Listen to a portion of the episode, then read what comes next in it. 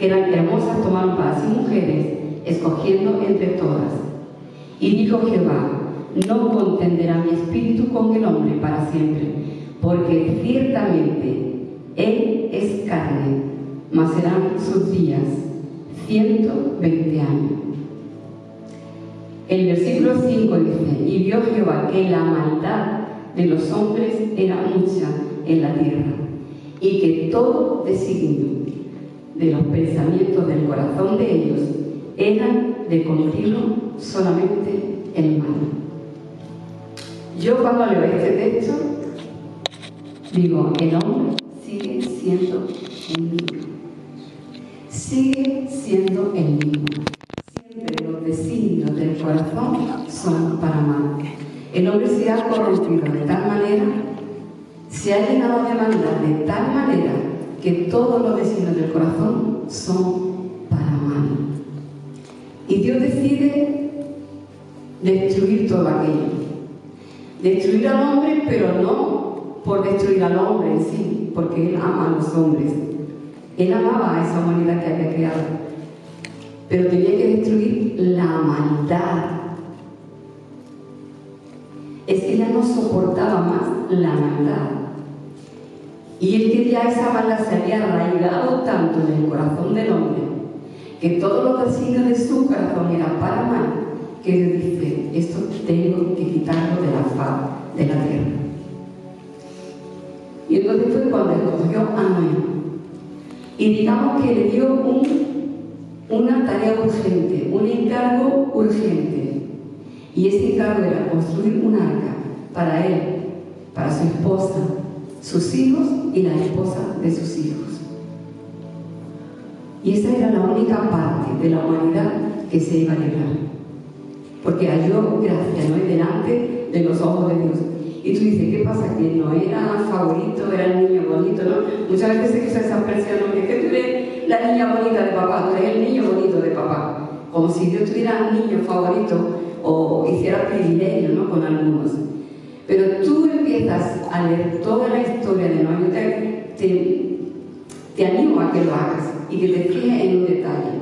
Que cada vez que Dios le, decía algo, dice, y obedeció Noé a Dios. Y Dios decía, mira qué tal, y obedeció Noé a Dios. Entonces, Dios no escogió a Noé por ser el niño bonito. Dios escogió a Noé porque tenía un corazón no lleno de la maldad que había en el mundo, sino lleno de amor por Dios, de tal manera que le llevaba a obedecer todo lo que Dios le decía. No era el niño bonito. No es que Dios tenga privilegios por uno o por otro. Para Dios todos somos iguales.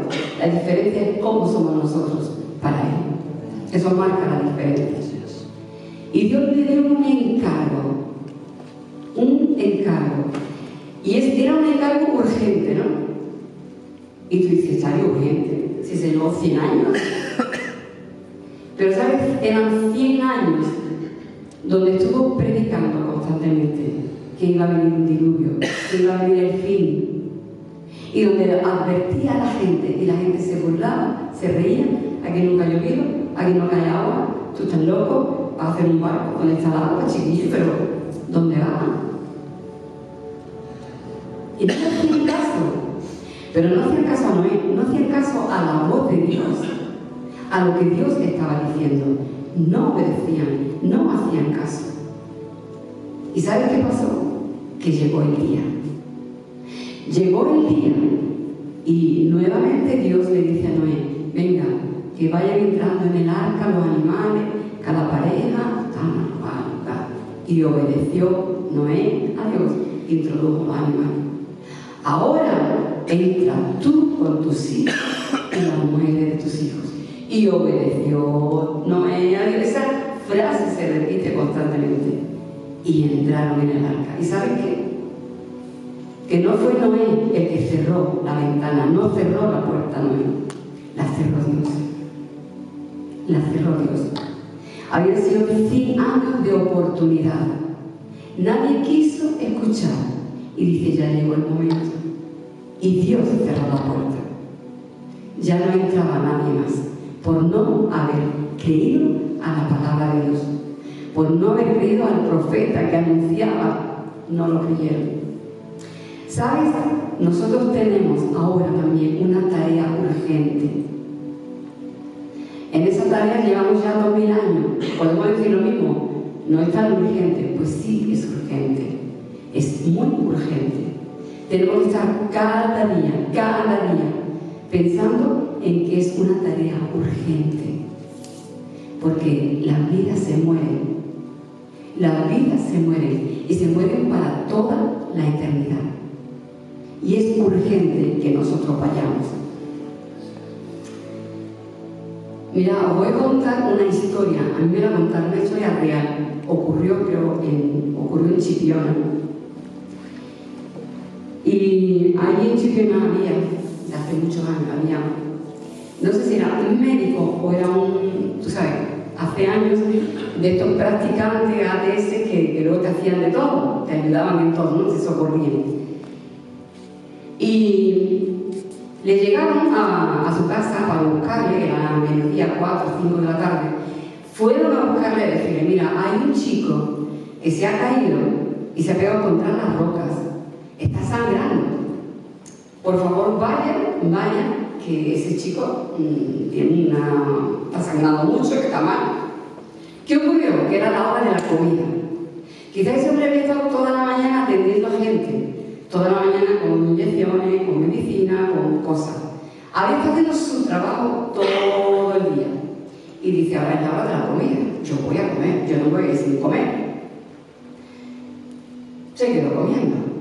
Vinieron a ver, usted que ese chaval que está muy mal, que está sangrando mucho, que bueno, ustedes algún paño, alguna cosa, que ahora yo voy a eh, yo tengo derecho, mi hora de comer, yo tengo derecho, ¿no? Me voy a alimentar, da igual, ahora voy para allá. Él se tomó su tiempo. Y cuando fue a donde estaba este muchacho, tendido, sangriento, cuando se acercó, conoció que era su propio hijo. ¿Y sabe qué ocurrió? Que murió.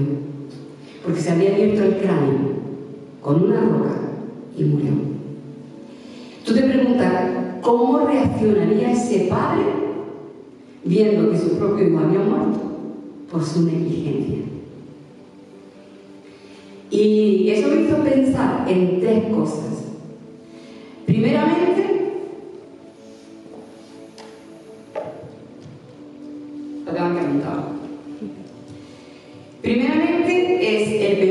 yo tengo mis derechos, ¿vale?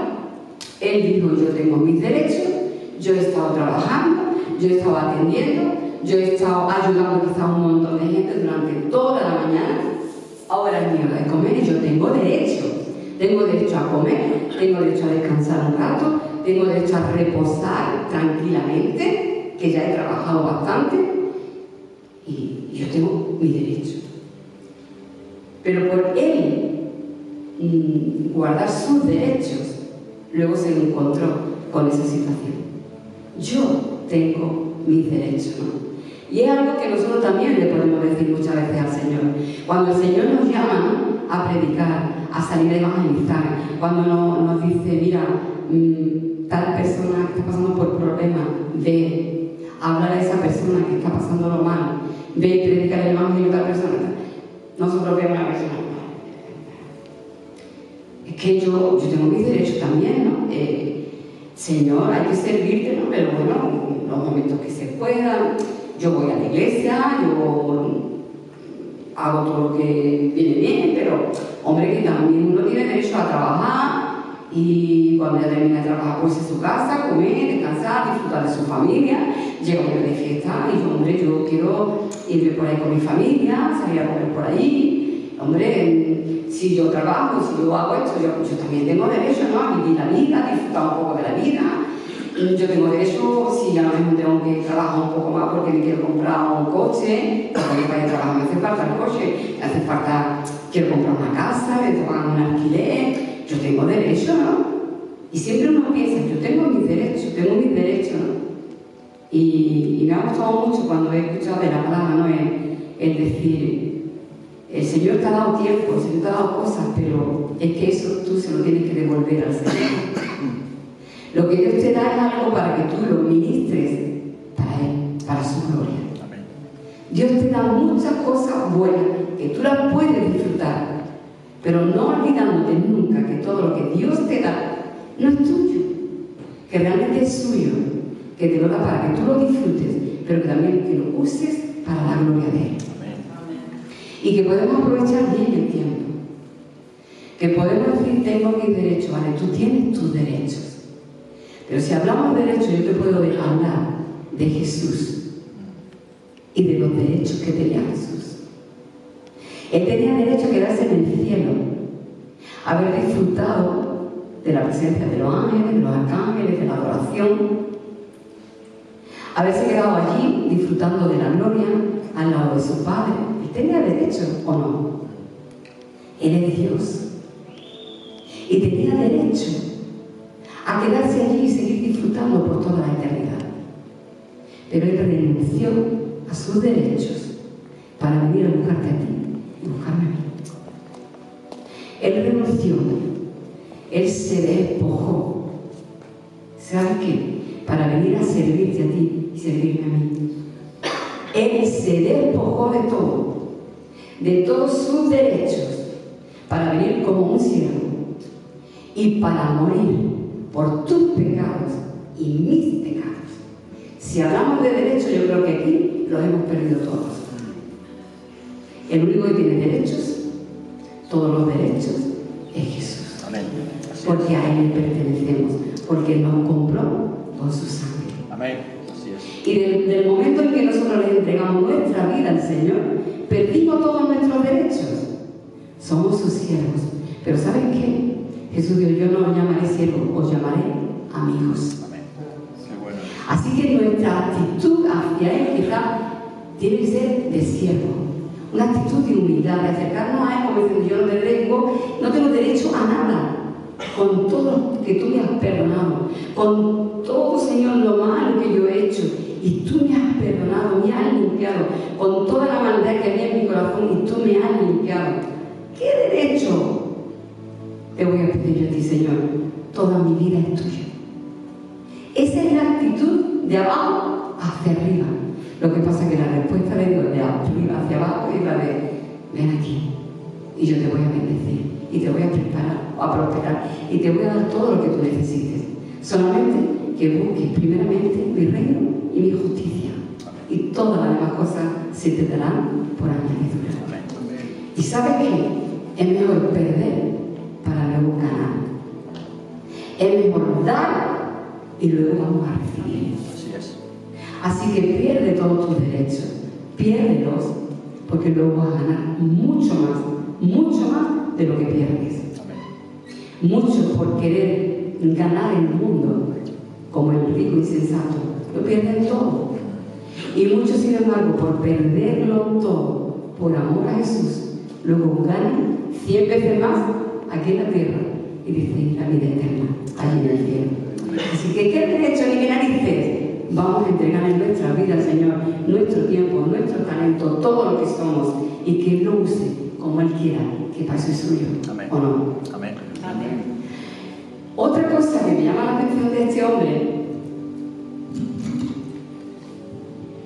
dice es que no vio la gravedad. Este hombre estaba tranquilo porque dice, mira, muchas veces los chiquillos se han caído, se han hecho una brechita de nada, han saltado un montón. ¿Qué es lo que pasa? Que nos pasa muchas veces a las madres, ¿no? Se nos cae el niño, le vemos tanta sangre y cuando le enviamos sangre no se hecho. Lo que pasa es que, como se dice por aquí, la sangre es muy escandalosa. Y este hombre diría, ande, será mucha sangre, pero después no es nada. No supo, no conocía la gravedad de la situación. Y eso es lo que nosotros muchas veces nos pasa, que no vemos la gravedad.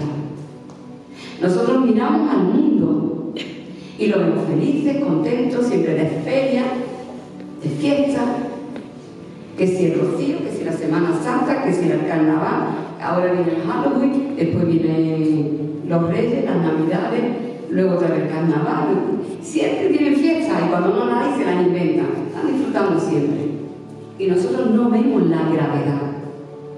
Vemos a una persona y la vemos que va para arriba, para abajo, que tiene su coche, su casa, su trabajo. No, esta persona no, no tiene tanta necesidad. Y vemos solamente lo que fuera. Pero ¿saben qué? Nosotros tenemos que mirar con los ojos de Jesús. Cuando Jesús vino a la tierra, dice que miraba a las multitudes y tenía compasión. Porque las miraba y las veía como ovejas sin pastor. Y así anda el mundo descarriado en la forma de pensar, en la forma de vivir, en la forma de amar. Confunde el amor con el sexo, con el sexo libre. Confunden el amor con pasiones desordenadas. Confunden, confunden el, gozo, la alegría con, con hacer maldad, con probar cosas prohibidas, con tomarse cosas que lo que le hacen es daño, pero como les hacen sentir bien, se lo toman. Y les crea una adicción y siguen tomando más, porque ya no pueden vivir sin esa adicción. Entonces nosotros miramos el mundo y realmente no predicamos, no salimos a llevar ese mensaje urgente, no vemos la urgencia de predicar, porque realmente no estamos viendo la gravedad.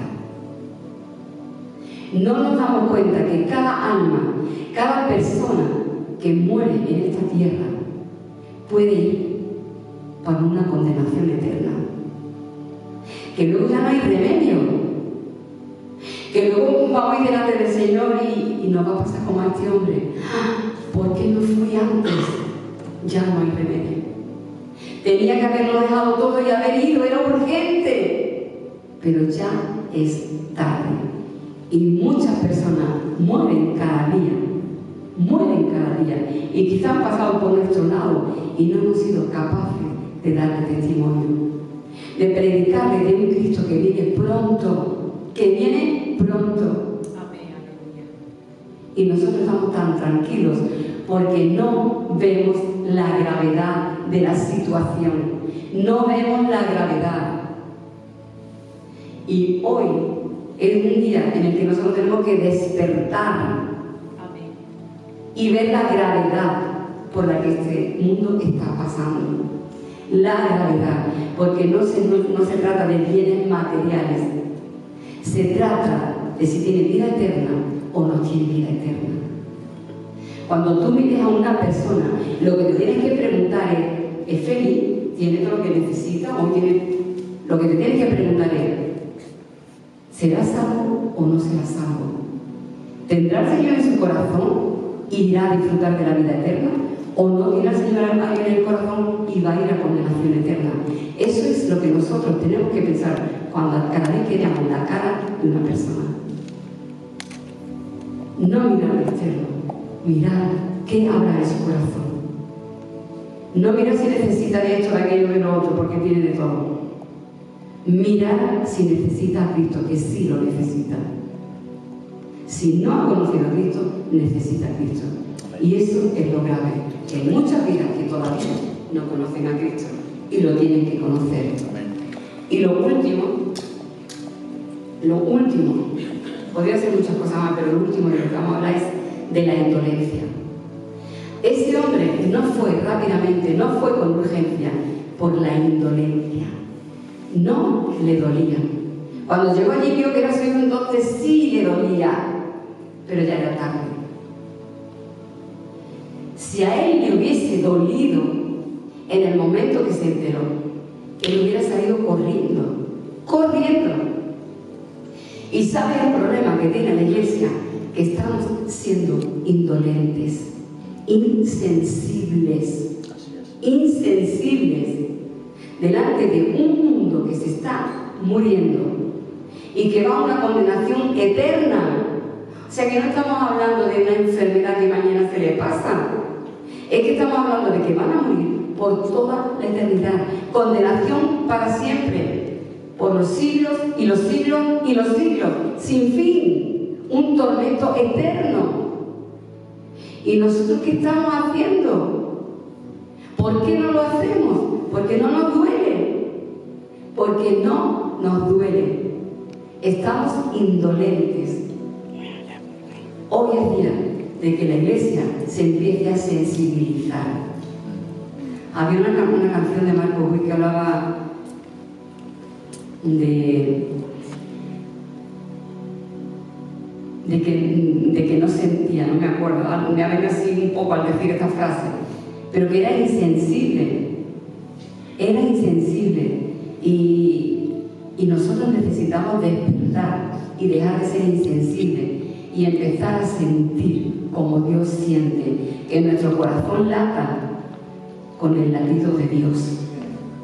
Y que empezamos a movernos y que nos empiecen a doler las almas que se pierden, que nos empiece a doler. Pero un dolor que venga de parte de Dios, que venga esos dolores de parto, que el Espíritu Santo ponga en nosotros ese dolor de parto por las almas que se pierden. El mundo lo necesita, el mundo necesita a Cristo. Cristo perdió todos sus derechos para venir a, a abrir una puerta de salvación a nosotros nos toca ver la gravedad que tiene este mundo, pero también ser sensibles y que nos duela.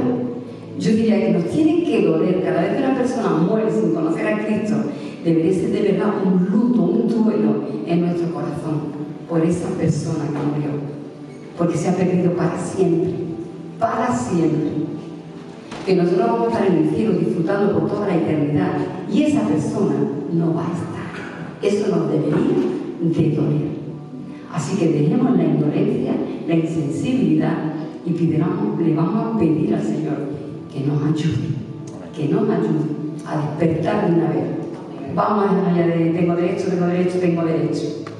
Y vamos a ver la gravedad y que nos duela ver esa gravedad y ver las almas cómo se pierden y que hay que rescatarlas. Amén. Amén. Señor.